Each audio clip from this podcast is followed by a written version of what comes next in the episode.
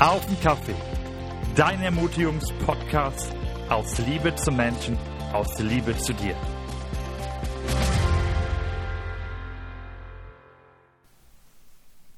Hey ihr Lieben, auf den Kaffee, die erste Folge in diesem Jahr mit dem Titel der ein etwas anderer Jahresstart, wohin mit Zielen, wohin mit Vorsätzen. Mein Name ist Philipp vom Auf den Kaffee Team und mein heutiger Gesprächsgast ist meine verehrte Frau. Ich freue mich, dass sie Teil dieser Show ist oder dass sie Teil dieses Podcasts ist. Hey Sandra, grüß dich. Hallo Philipp, es ist mir eine Ehre dabei zu sein. Das ist mega. Was denkst du so über Vorsätze oder was denkst du so über diesen etwas anderen Jahresstart? Also mein ähm, Start ins neue Jahr war sowieso ähm, so, wie es für 2020 passend war. Mein Mann war krank, also du warst krank. Ich konnte quasi alleine ins neue Jahr fast starten. Ähm, und dann sich Vorsätze zu setzen für das Jahr 2021, habe ich dieses Jahr einfach mal sein gelassen, weil ich in der sowieso immer recht faul war und meine Vorsätze nie wirklich ähm, angegangen bin, vielleicht für eine Woche und dann habe ich es auch fallen gelassen oder dann fing die Arbeit wieder an und man hat es schleifen lassen. Also da war ich nie so wirklich motiviert dran zu bleiben. Okay, hast du für dich eine andere Lösung oder eine andere Variante gefunden? Also ich habe ähm, etwas von guten Freunden ähm, mir abgeguckt und zwar nehmen sie sich immer ein Motto fürs Jahr. Hm, okay. Und das fand ich recht cool und habe das dieses Jahr auch gemacht und mein Motto ist einfach Happy New Year für das Jahr 2021, wenn man nicht ähm, dauernd nach hinten schaut auf dieses sehr kreativ auf jeden Fall Ja, was hinter einem lag, ähm, sondern in dieses neue New Normal hineinstöbert und blickt und das Ganze einfach mal mit offenen, positiven Augen angeht. Okay. Nun leben wir in spannenden Zeiten, ihr Lieben. Wir haben Corona ringsrum die Lockdown-Phase hält uns in Atem und äh, geht auch an die Substanz. Aber unsere Botschaft heute ist, lass dich nicht entmutigen. Wir wollen dich ermutigen, sei weiterhin stark. Du bist nicht alleine. Wir werden da auch gleich im weiteren Gesprächsverlauf bestimmt auch die ein oder anderen Aussagen noch tätigen. Aber das ist uns ganz wichtig, dass du in diesen Zeiten weißt, dass du nicht alleine bist. Denn, ja, wir glauben an Jesus Christus und wir glauben, dass er dich liebt und wir glauben, dass er uns in diesen Zeiten mit Kraft füllen möchte und dass er gerade in diesen Zeiten uns einfach stärken möchte. Aber lassen wir mal Corona Corona sein. Sandra, du bist Erzieherin. Richtig. Was fasziniert dich an diesem Beruf oder fragen wir so, warum hast du dich damals für diesen Beruf entschieden? Mein lukrativ ist er scheinbar nicht. Die Ausbildung kostet eigenes Geld, wird nicht bezahlt. Ähm, ja, der Witz war, ich wusste schon selber, als ich in den Kindergarten gegangen bin, dass ich diesen Job auch mal machen möchte ähm, und habe diesen Weg zielstrebig verfolgt. Ähm, habe dann meine Ausbildung gemacht. Ja, man bekommt in diesen. Ich musste tatsächlich dabei noch mein Abitur machen, habe in diesen Jahren kein irgendwie Geld bekommen, irgendwie Gesellengehalt oder sonst was. Ähm, sondern musste äh, mich da durchbeißen. Aber man hat es irgendwie auch gerne gemacht. Klar würde ich mir für die zukünftigen Erzieher was anderes freuen, dass sie da mehr Geld bekommen, aber das ist okay. Ähm, aber warum wollte ich diesen Beruf machen? Weil Kinder sind großartig. Kinder sind noch nicht so verbittert und so Schubladen denken wie so wie Erwachsenen, sondern wenn sie sich streiten, drehen sie sich um, schütteln sich, sagen einer auf den Kopf, dass man doof ist und dann drücken sie dich und sagen, komm, wir spielen aber jetzt trotzdem zusammen. Was ich einfach finde, was man wirklich von den Kindern lernen kann. So okay. Durch die Augen eines Kindes zu gucken, diese Kreativität, diese Fantasie, die Kinder noch haben und wirklich an Dinge positiv ranzugehen, selbst wenn sie irgendwie stolpern und dann kurz mal weinen, dann lassen sich trösten, lassen sich direkt wieder ermutigen, weiterzumachen, finde ich, ist, ist etwas, was man von den Kindern absolut lernen kann. Und das nehme ich Tag für Tag einfach mit in meinem Beruf. Selbst wenn man irgendwie mal keine Lust mehr irgendwie hat und nur noch Urlaub möchte und ein Kind hat einfach stundenlang ein Bild für eingemalt und schenkt einem das, ist es einfach schon wieder ein großes Geschenk und man hat wieder ein großes Stück Motivation gewonnen. Also würdest du sagen, man lernt das Kleine, also in dem Fall so ein Bild, was gemalt ist, mehr schätzen? Man lernt diese Mühe zu schätzen, was, was einer für einen gemacht hat. Und diese, diese, dieses glückliche Strahlen, was dieses Kind einem gegenüber für einen gemacht hat, da kann einfach keiner kalt bleiben. Es ist einfach. Okay, cool. Es erwärmt das Herz jeden Tag. Okay, cool. Nun, die Pandemie hält uns alle im Atem, das haben wir gerade schon gesagt. Ähm, Gab es in deinem Leben andere Krisen oder andere schwere Momente, auf die du zurückblickst? Ja, wenn ich so auf mein, auf mein Leben zurückblicke, war es ähm, eine wunderschöne ähm, Berg- und Tallandschaft, ähm, wenn man darauf so zurückblickt, ähm, wo ich einfach, ich bin relativ jung zum Glauben gekommen. Ich bin im christlichen Elternhaus groß geworden und habe mich auch mit elf bekehren lassen, äh, bekehrt und habe mich dann auch taufen lassen. Ähm, und ich dachte an für sich immer, so der Glaube ist so happy clappy, total easy. Ähm, hat sich relativ früh ähm, ja, das Gegenteil herausgestellt. Also ich bin dann relativ schnell in die Magersucht Sucht irgendwie gerutscht, ähm, habe meinen Bruder ganz plötzlich recht früh verloren. Ich war 19, er war kurz vor seinem 23. Geburtstag, was er natürlich dann irgendwie so die, die Beine weghaut, mhm. weil man sich so denkt, Gott, warum machst du das? Warum lässt du sowas zu? Man, man macht und tut, man, man befolgt die Gesetze, die, die Regeln und geht in den Gottesdienst und lebt sein Glauben und trotzdem passiert so einem so etwas, hat einen irgendwie oder hat mich komplett aus meinem, aus meinem Leben gerissen. Was sind für dich Gesetze, was sind für dich Regelungen? Ja, so wie die Gebote, die, die Gott eingegeben hat, die man die man ähm, lebt, wie die Nächstenliebe, wie ähm, ich bringe keinen um, ähm, ist einfach etwas, wo man sich dran hält. Und dann hat man irgendwie das Gefühl gehabt, Gott enttäuscht einen total. Okay, krass. Jetzt ist ja die Frage, es war eine spannende Zeit. Du bist heute eine sehr starke Frau. Was war da, was war dein Anker oder deine Lösung oder dein Weg in diesen Zeiten? Wie ist dein Weg weiter verlaufen zu der Frau, der du heute bist? Und ja, was war so dein, dein Fels in der Brandung?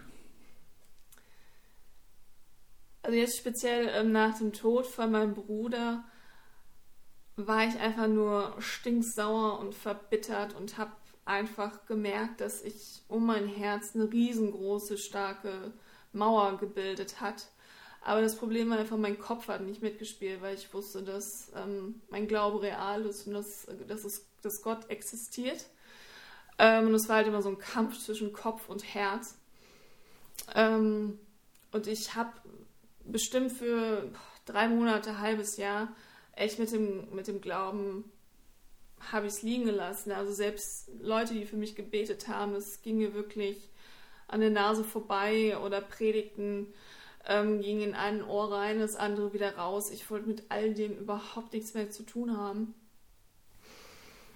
Und ich habe aber mehr und mehr gemerkt, dass mir absolut was in meinem Leben fehlt. Klar, mein Bruder hat mir gefehlt und fehlt mir immer noch. Aber mein Glaube war oft einfach so dieser Anker, der mich der mich immer gestärkt hat, egal was passiert ist und welches Tal man gegangen ist und wie tief es war. Und man dachte, irgendwie diesen Berg kann man niemals erklimmen und diese wunderschöne Landschaft zu sehen. Und trotzdem hat mir mein Glaube da immer weitergeholfen. Okay. Und ich habe gemerkt, dass, dass Gott echt um mich gekämpft hat. Es kam mir vor, als ob er an meinem Bett saß, wenn ich da war und geheult habe vor Wut und er seinen Arm um mich gelegt hat, um mich zu trösten. Und ich habe mich lange Zeit, ähm, ich habe es lange Zeit nicht zugelassen oder geweigert, dass er das macht.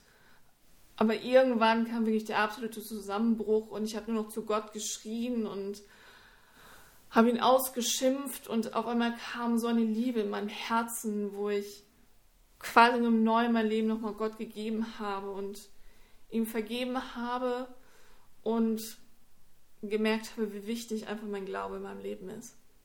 Also würdest du sagen, in diesem Moment, wo Gott dich gekämpft hat, hat er auch nach und nach diese Gesteinsschicht um dein Herz abgebaut? Ja, also Abend für Abend saß er da mit, ähm, mit einem Hammer und einem Nagel und hat versucht, diese Steinmauer einzuhauen und hat es dann auch tatsächlich geschafft. Nice Story. Ich glaube, hier wird so ein bisschen so die Bibel lebendig, wo, wo es heißt, dass Gott in unserem Herzen Einzug halten möchte. Dass der Kopf das eine ist, aber das Herz so das Entscheidende ist. Die Bibel sagt, dass Jesus in unserem Herz wohnen möchte. Total spannend. Dafür muss er ja Zugang haben zu unserem Herzen und kämpft dafür, um diesen Zugang zu bekommen. Richtig stark. Ähm, richtig krass, das zu hören, was du erzählt hast. Rückblickend, was würdest du anderen raten, die in dieser, dieser gleichen oder ähnlichen Situation sind oder in Krisen stecken, in schweren Momenten stecken, muss er nicht direkt ähm, der, äh, der Todesfall eines angehörigen Bruders sein, sondern kann ja auch schon eine Finanzkrise sein. Ähm, man hat jetzt in dieser Zeit seinen Arbeitsplatz verloren. Was könntest du solchen Menschen aus dieser Erfahrung heraus raten oder zusprechen? Also in erster Linie ist es wichtig, Leute um sich zu haben, denen man sich anvertrauen kann, mit denen man sprechen kann, wo man ganz man selbst sein kann, ähm, wo man auch quasi genommen wirklich seine absolute Schwäche zugeben kann und was vollkommen in Ordnung ist. Jeder geht, geht durch tiefe Täler. Ja, voll. Ähm, und quasi gehört zum Leben dazu. Und es ist auch einfach wichtig, dass man in der heutigen Zeit bin ich, bin ich echt froh, dass da Corona entstanden ist und nicht vor, vor zehn Jahren, wo, oder vor 20 Jahren eher gesagt, wo es einfach noch nicht wirklich das Internet gab oder die ganzen Social Media Kanäle und ähm, YouTube Kanäle. Es gibt so viel, was man nutzen kann durch, durch Zoom, durch Predigten, die man sich sogar auf YouTube jetzt angucken kann, ganze Online-Kirchen, die es jetzt einfach gibt, wo man gestärkt werden kann, wo man eintauchen kann, Stimmt. wo man gemeinsam singen und beten kann.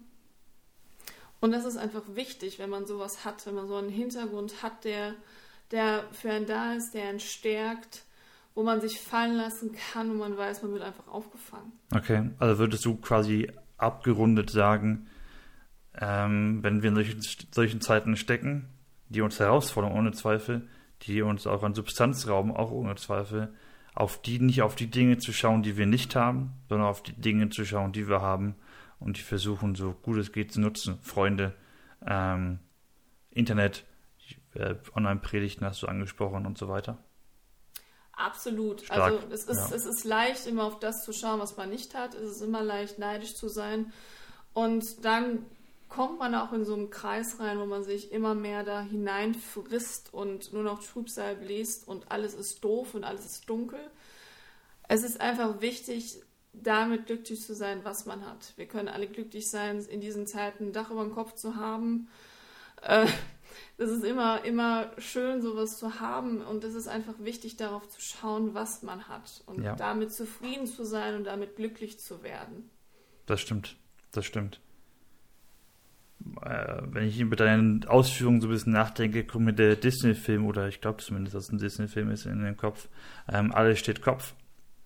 Ähm, da ist ja auch so ein bisschen so die Story, äh, dass sein Kind so ne, also begleitet wird von solchen fiktiven Personen, die so ein bisschen für die Gefühle zuständig sind, Angst, ähm, Freude, Trauer, ähm, Wut.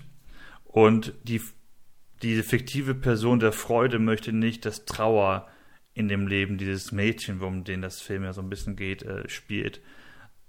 Bis es an einem Punkt, das ist ja diese Aussage der, der, der, des, des Films, an einen Punkt kommt, wo die Freude erkennt oder merkt, dass es im Leben Trauer braucht.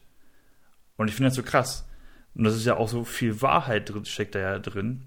Wir können uns ja nur richtig freuen, oder Freude empfinden, wenn wir Trauer erlebt haben, weil sonst wäre Freude ja immer quasi auf einer Ebene. Wenn es keine Täler gibt, wenn es keine Berge gibt, keine Höhen, keine Tiefen, dann würden wir die Höhen gar nicht so intensiv wahrnehmen. Oder? Ja, absolut. Ähm, tatsächlich habe ich den Film letztens sogar noch geschaut. Nice. ähm, und ich fand es auch einfach ähm, spektakulär, als sie wirklich das erkannt hat und gesehen hat, als, als ihr Mensch so am Boden zerstört war und traurig war.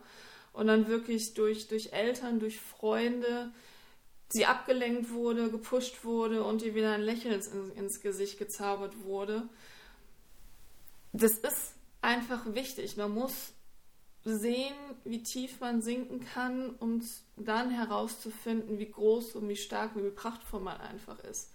Und durch jedes Tal, durch das man geht und dann wieder auftaucht und den Berg bezwungen hat und auf diesem Gipfel steht und sieht und sieht, wie wundervoll dieser Ausblick einfach ist, wenn man nach unten schaut und man einfach, ich habe Höhenangst und bei mir kribbelt dann immer alles und ich muss mich dann irgendwie festhalten, ähm, sehe, was man einfach bestiegen hat und was das für ein Aufwand war und für eine Kraft war, was einen einfach, ähm, ich finde, auch neu gemacht hat, gestärkt hat.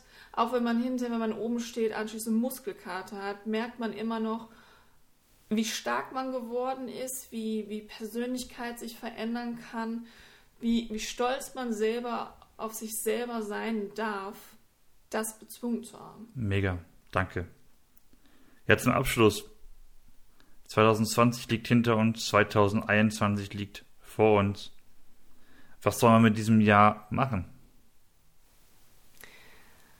Ach, mit diesem Jahr kann man einfach nur machen. Man muss es im Endeffekt so nehmen, wie es ist.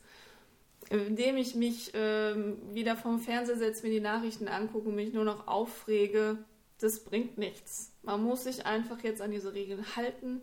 Man muss durchhalten und darauf hoffen, dass der Impfstoff wirklich super, super sich ähm, im Körper ausbreitet und dass Corona verschwindet und wirklich das Beste daraus machen. Einfach ein Happy New Year zu sehen, sich mit Freunden zu, ja, online zu treffen. Wir haben es letztens selber gemacht. Über Zoom haben wir ein Abendessen, Veranstaltungen. Es war trotzdem lecker. Wir haben echt viel Spaß gehabt mit unseren Freunden. Und es gibt Online-Gottesdienste, es gibt Online-Hauskreise, die man nutzen kann, denen man Gesellschaft haben kann. Einfach nutzen und Spaß und Freude dran haben. Hauskreise klingt sehr abgestaubt, aber äh, mega. Äh, absolut ist so wertvoll in diesen Zeiten zu wissen, dass man zusammensteht. Ähm, weil Kirche ist ja bekanntlich kein Gebäude, zumindest nicht aus meinem Verständnis oder aus unserem Verständnis heraus, Absolut, ja. oder ein Raum, sondern da, wo wir zusammenkommen, ob digital oder live, wobei wir alle live bevorzugen würden, natürlich. Absolut, ähm, die Leute zu drücken, es fehlt mir. Ähm, lebt Kirche. Und diese digitalen Kleingruppen, digitalen Gottesdienste sind genau das, ein Zugang zu Gott, eine Möglichkeit, einfach ihn kennenzulernen, mehr von ihm zu erfahren und gerade in diesen Zeiten auch ein Anker der, äh, des Heiz und den Fels in der Brandung zu erleben. Danke, Sandra, für deine Worte, danke für deine Zeit. Cool, dass ihr dabei wart, dass ihr uns zugehört habt, unserer Premierenfolge. Ich freue mich schon auf Februar, wenn dann die nächste Folge online geht. Und ich bin gespannt, wer dann mein Gesprächspartner sein wird. In dem Sinne, lasst euch oder fühlt euch ermutigt, euch nicht entmutigen zu lassen. Happy New Year. Versuch die kleinen Dinge im Leben positiv anzunehmen und dankbar zu sein. Auf die Dinge zu schauen, die du hast, die wir haben und nicht auf die Dinge und zu fokussieren, die wir nicht haben. So spannend und herausfordernd das Jahr ist, halt durch. Gott mit dir. Gottes Segen dir. Sandra, wie schmeckt dir eigentlich der Kaffee? Der Kaffee schmeckt super. Danke. Super. Dann auf den Kaffee.